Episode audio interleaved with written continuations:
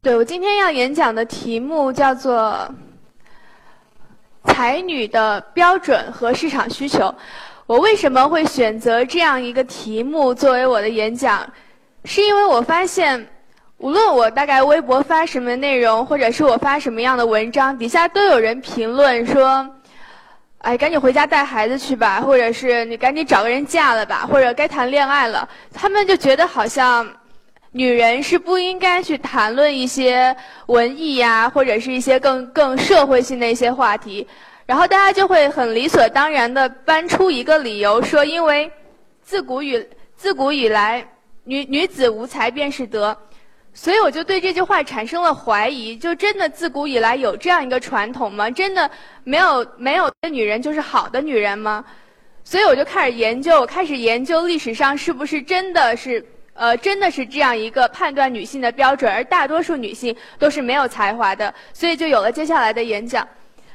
呃，在大多数时候，我们的印象里面，女性都是作为一种道德符号，比如说最著名的《烈女传》，大家都知道，那里面都是都是类似的故事。比如说，一个女人如果她手被摸了一下，她就要把那只手剁掉，或者是她被人家别的男人看了一眼，多看了几眼，然后她可能就要自杀。所以它里面都是这种道德的故事，然后贞洁呢，也就作为一种道德标准来作为判断。但这时候我就忍不住在想，我觉得贞洁和正直可能并不是一回事，在古代的标准里面画等号。但真的是这样吗？一个寡妇她当然可以非常的贞洁，但她除此之外可以一无是处。比如说《烈女传》或者是《女德》，她就会鼓吹这样的故事，鼓吹一个寡妇。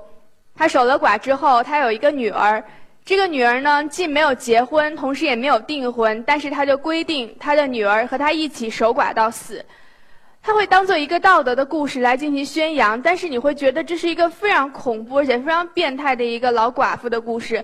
所以我想说，其实贞洁它并不足以作为一种道德标准，而女性作为一种道德符号，这个印象似乎在人们脑海里面。存在了非常多、非常长的时间，觉得就是这样，但真的是吗？当我开始去查类似的资料、类似的文献以及研究这个问题的时候，我发现其实并不是这样。当然，我们会说中国自古还是有才女的，比如我们翻开语文语文书，会看到蔡文姬，然后会看到李清照，然后会看到这么零星的几个才女出现在历史当中。似乎她们就是一种才女的典范，或者历史上唯一出现的。但是我发现历史上曾经有一个时期，曾经大规模的、铺天盖地的，或者呈现象化的出现过才女。女性作为了一种智力型的人类登上了历史舞台，在此之前一直作为一种弱智型的人类在历史舞台上出现。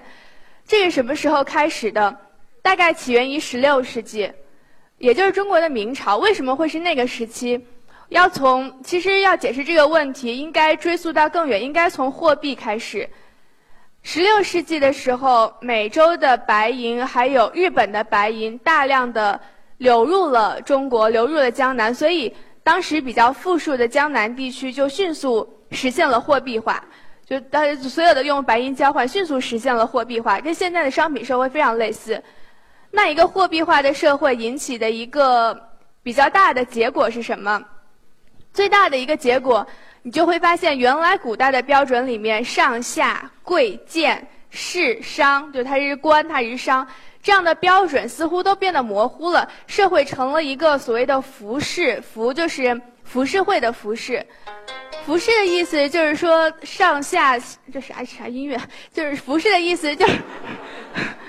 服饰的意思，我想大家应该也明白，就是所有的社会界限可能变得没有那么清晰，社会阶层之间可以相互的交换，一个人在社会秩序当中的位置也可以发生改变，所以社会就发生了一些松动。就比如说，原来觉得女人就应该待在家里，现在当社会发生松动的时候，觉得哦，原来女人也可以到别的地方去。所以这个是货币带来的第，这个是货币，也就是白银带来的第一个影响。第二个，为什么它会跟才女有关系？一个非常重要的原因就是它引起了出版出版的繁荣。原来可能人们需要去借书抄书，但是随着这种货币以及出版技术的发展，非常轻易的就可以获得书。原来你只有读书人可以看书，现在无论你是一个商店的老板，你是一个学生，你是一个呃准刚刚中举的人，或者是你是一个家待在闺房没有事做的一个妇女，你都可以去看书。所以有了市场需求，就有了出版，人们开始对出版物的要求也变得更多。所以原来可能大家都看的是女德女训，现在人们急切的要求我要看一些其他的妇女的读物，所以就会出现一种非常好笑的现象。我看那时候的书，那个时候市场上已经开始流行这种所谓的类似于小说呀或者是小说之类的文本。他在女德上面的一个插画，就讲一个女子守贞，非常愁眉苦脸的，然后就在那个窗台上，在在在窗边倚着。他前一他在前一本书里面还是还是作为一个贞洁的一个形象，但在后一本书里面，他就作为一个患了相思病的少女出现，是同一幅插图。然后同时呢，这种呃呃宣扬女性贞贞洁的书，跟怎么样洗衣服、怎么治皮肤病、然后怎么带孩子，这种乱七八糟的生活技能就混在一起，它并不变得没有那么的严肃。所以，随着这个出版物的发展，人们发现原来妇女也要读书，而且妇女要看除了《女德》《女训》《贞女传》《烈女传》之外的书。于是，我们就发现了有一种人应运而生，就是职业的女性作家。我这个里边呃提到的就是一个叫做。王端书的一个作家，他出了一本一个一个女性作家，她写了一本诗集，叫做《迎红集》。然后呢，这个是一个男男一个男人给他写的序，他是这样写的：至于闺阁丽园，绝不闻科举事，欲非所望也，故其言真；亦不与兴亡术，骚非所忌也，故其言冷。就他其实对他的他其他其实对他的文章给予了非常高非常高的评价。另外，与此相对的还有一个叫做徐亚军，我这边没有举一个叫徐亚军的一个作家，对他也是一个男性作家，也对他给予非常高的评价。他是这样说的，我看我能不能背下来。他类似的是说，嗯，若服书盘之景之力，挽车举案之操，断臂头牙之节，呃，突围剿突围突围剿匪之勋。何一甘于男子之下？其实这一段没有什么意义，我只是想说明我能背下来而已。对，我这我不要这么自黑，这一段还是有意义的。这一段的意思就是说，其实他承认女性她有一种潜能，这种潜能你只要给她适当的机会，她就可以发挥它的作用。所以当时我们就看到，女性作家不仅出现了，而且她冲击了男性的文化市场，连男性都不得不给予夸奖，说原来他们真的写得很好。所以就出现了一个现象，发现在十六世纪，在十六世纪晚期的时候，市场上出现了大量的给女性定义的书，因为人们忽然不知道女性该是什么样的人。原来可能觉得女性就只有美女和丑女之分，现在忽然多了很多才女，然后多了很多可能女士，多了很多女官，所以人们不知道怎么该给女性做一个定义。我当时就看了一本书，很有意思。他把光是这个，他把女性就分为七种，其中有一栏是才女，才女这一栏他又分为了四种。第一种叫做女史，就是，呃，就是懂得读书的女性。然后第二种叫做女士，就是行为像一种行为像读书人的这样的，就是行为就是士嘛，有有有士风范的这么的女性。然后另外一种叫做女丈夫，就是女汉子的意思。然后。她就是行为像丈夫的女性，然后另外一种，呃，第四种叫做，呃，叫做女而不妇，就是说妇是妇人的妇。她说知女道而不知妇道，就是她虽然很像一个女的，但是她其实对于各种妇道的规则并不给予很并并并并不非常的遵守。所以当时看到社会上其实会人们忽然对女性的角色开始混淆，因为发现。当开始松动的时候，原来有那么多优秀的女性开始出现，然后这也是其中的一位。我举的这一位，她叫做黄端书，她也是明代的一位。她呃，她不，她叫做黄元介。对，黄元介，她也是明代的一位一位。她除了职业女作家之外，她还有一个另外的身份，叫做闺塾师。什么叫做闺塾师？其实就是女家教的意思。闺就是闺房，他们就是去女女孩的家里给他们上课。这话大家这段话反正有好多字我也不认识，所以我就不念了。但是他大概的意思是，他大我先介绍一下黄渊介这个人。他的哥哥是一个非常有名的学者，他出生于学者之家，他呃姐姐也是一个诗人，但她家非常的贫困，她很早就订婚，但是她的老公也不知道该干什么，所以她就承担了这个家里一个经济支柱的一个角色。这幅画画的是她。拿着很多的书，然后他在一个江边，他踟蹰，不知道该往什么地方走。那个是他刚刚上完班回来，他在江的对岸下了很大的雨，但但是他就过不来，而她的丈夫就在另外一边远远的看着她，但是也无法相助，所以她的丈夫写下了这句话，写下了这段话。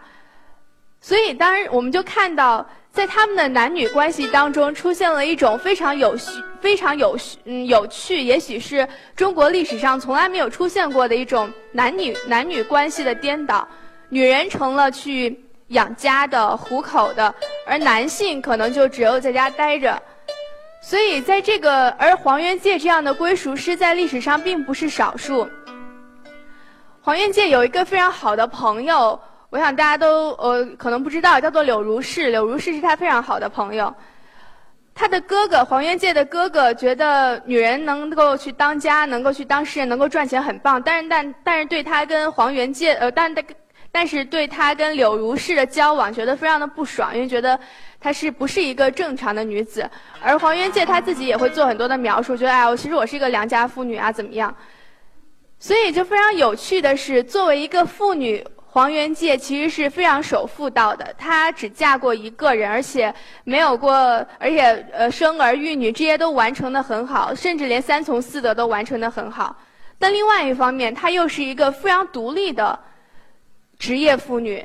她虽然在形式上三从四德，但是她在人生阶段里其实没有依赖过父亲，没有依赖过丈夫，没有依赖过儿子。所以在这种层面上，他又不是真，他又不是真正的三从四德。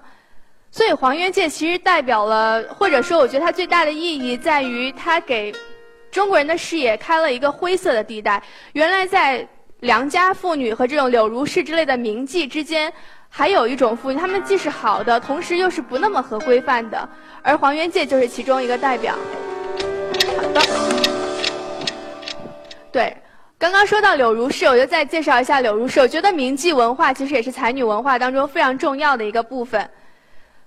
为什么呢？呃，我记得原来看看过一篇文章很有意思，就是侯侯孝贤要拍《海上花》，就是是一个《海上花》，大家知道吧？一个小说，就是讲那个妓院的。但他不知道怎么拍妓院，他就去问作家阿成，他说：“妓院什么样啊？”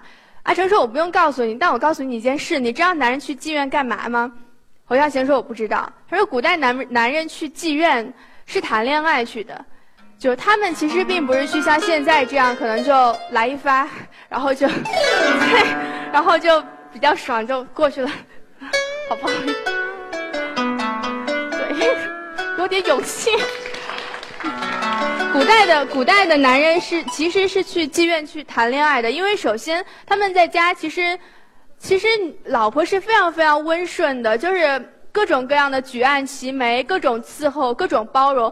但对男人来说，那有什么乐趣？他可能会喜欢跟他斗嘴、跟他调情、跟他争吵，甚至跟他闹别扭这样的女性。而这样的女性，只有在妓院里面才能才能出现。而所谓的名妓，又是其中最高级的一种，因为他们的诗书水平、诗书水平非常非常的高。所以他也满满足了男人的一种智力上面的优越，就觉得他在这儿还跟那个女女人名妓可以吟诗作对，所以在智力上面也得到了一种征服的快感。所以我就觉得名妓文化应该是古代文人对于对于恋爱的最高想象。而柳如是就是这样的一个人。柳如是她原来是别人的妾，后来被卖到妓院，后来大家都后来的故事大家都知道，她遇到了大她三十六岁的呃钱钱钱谦益，然后两个人在一起。后来，后来钱谦益死后，他因为各种各样的问题，然后就自尽了。但是，我觉得大家肯定可或者可能不知道的一点是，柳如是曾经她六次为自己改名字。她为什么要改名字？因为她每次改名字都是对自己身份的一种更新。而且，柳如是非常有意思的一点，就是他给别人的通信中，他都称为自己是弟，就是弟弟的弟。他是作为一个男性的形象去出现的，而他也经常穿着男士的一个袍子去代替。钱那钱谦益代替她老公去跟别人拜谒呀、交谈呐，或者从事一些从事一些公众事务。她也经常，她也经常跟别人谈论一些公共话题，所以我当时在想，她当时可能是类似于一个女公知这样的角色。所以这就是柳如是。当然，你们可能会说，会觉得说啊，你你刚刚举的一个职业女作家，一个名妓，这些并不足以说明才女真的在历史上大规模的爆发过。但是我想说，其实并不是这样。为什么呢？大家看这部呃，有一幅图是缠足，一个小脚。为什么女人要缠足？很多人说因为男性变态的想象，那其实并不是这样。很多上流的女性缠足是为了彰显自己的身份。因为他们不用下地干活而很多可能出身不是很好的父母也会要求他们的女儿去缠足，因为这样好像显得自己很高贵的样子。同时，女性教育也是一种，可能会呃家里会聘很多的这样的归属师，也就是女家教来教他们文教他们文化知识。